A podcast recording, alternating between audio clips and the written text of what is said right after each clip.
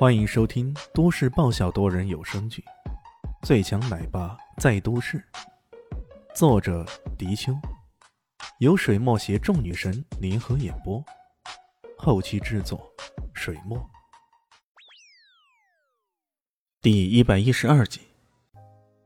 好，快给我说说。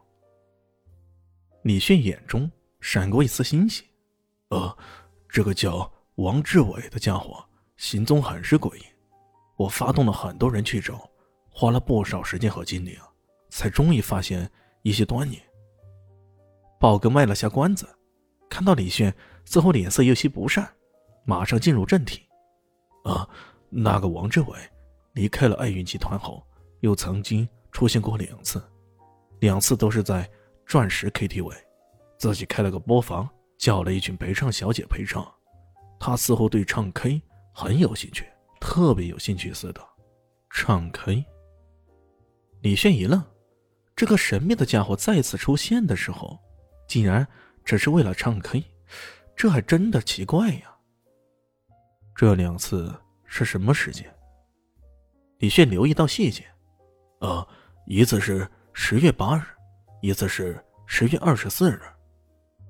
宝哥对于这个问题也甚是注意啊。李炫想了想，这个时间跟现在相距较近，看样子那个人也没有彻底失踪啊，还时不时会出现在这个城市。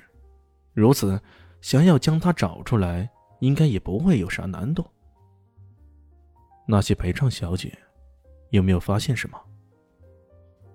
宝哥不禁有些佩服啊，这个厉害的人物对细节的考究简直是到了极致。他连忙说道：“呃。”我也都仔细盘问过这些陪唱小姐了，他们对这个人的印象很深的。他不仅放肆的对那些女的上下其手，而且说话也有些古怪。古怪？他的说话有些半文半白的感觉，总喜欢说“你们这些俗人，你们这些俗人”，似乎把自己视为与众不同的那样，有种隐世高人的感觉。你们这些俗人，隐世高人。李炫一愣，难道这人会是传说中那些古武高手？是的，一定是这样的。要不然，以旋风的机制，他的武力是绝对不可能被对方打得毫无还手之力的。或者，他是来自古武世界，由于与世隔绝，然后对这个现实世界还抱有一定的兴趣，比如说。唱 K，不过旋风又为何跟一个来自古武世界的人产生交集，甚至发生冲突呢？想到这里，李炫感觉自己冥冥中仿佛捕捉到了什么，不过又不是很确切。这些谜团，或者只有找到这个神秘的家伙后才能解开。又问了些细节上的问题，他特意交代报告：“你帮我用心盯着点，如果发现那人的踪迹。”马上通知我。宝哥点头哈腰道：“哦，保证完成任务。要不，咱们今晚就去那个钻石 KTV 看看？嗯，先熟悉一下那里的地理位置也好。”李炫点了点头，答应了。看到李炫答应了，宝哥也兴奋不已，又频频对李炫敬酒，表现出无比殷勤之意。看到他如此卖力。李炫不禁觉得有些好笑啊！这个家伙如此殷勤，怕不是仅仅因为怕自己的缘故吧？于是他问道：“你是不是有什么所求啊？”“啊啊，不不。”宝哥脱口而出，但很快又有些迟疑了。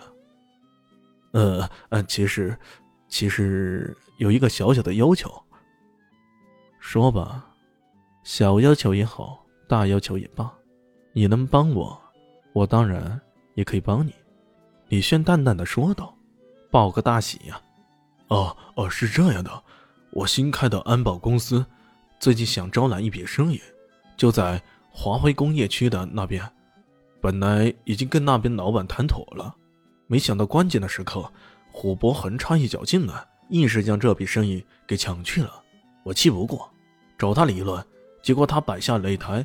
华夏道，呃，要以道上的规矩来解决这笔安保生意。南向是地下世界向氏虎豹的牌位，他是知道的。之前遇到那个什么大傻哥，好像就是虎博的人。至于这些所谓的安保生意，只是以前地下室里收保护费的变种，使得它合法化了而已。而争夺工业园区安保生意之说，其实就是争夺势力范围罢了。摆下擂台，花家道，这是要打擂台吗？啊，原来是说好打擂台的。不过虎博这家伙也不知脑抽了还是什么的，他竟然要给我玩斗兽。斗兽？呃，是啊，圈的人都知道我拥有的那只比特犬被称之为城市之王，在南向是斗兽场是无兽之敌的。他这样提出来。我自然满口答应了，然后，那比特犬死了还是病了？呃呃，大人果然厉害，可不就在我答应那家伙后，这比特犬竟然无缘无故的病殃殃了。这么一副病殃殃的模样，如果上战场，那十有八九是要送人头的。哦，不是送狗头。我现在很焦虑啊，也不知道该怎么办。我知道大人你很有办法，看能不能帮帮我。宝哥臣服李炫，自然是想尽法子了解这个人。当他知道李炫拥有各种神奇的技能，甚至可以为一个垂危伤者动一台难度极大的手术时，自然欢呼雀跃，将这件事的期望寄托在李炫的身上。大家好，我是豆豆猫的耳朵。在剧中，我饰演的是萧灵溪的表妹唐艺贤。本集播讲完毕，感谢您的收听。感兴趣别忘了加个关注，我在下集等你哦。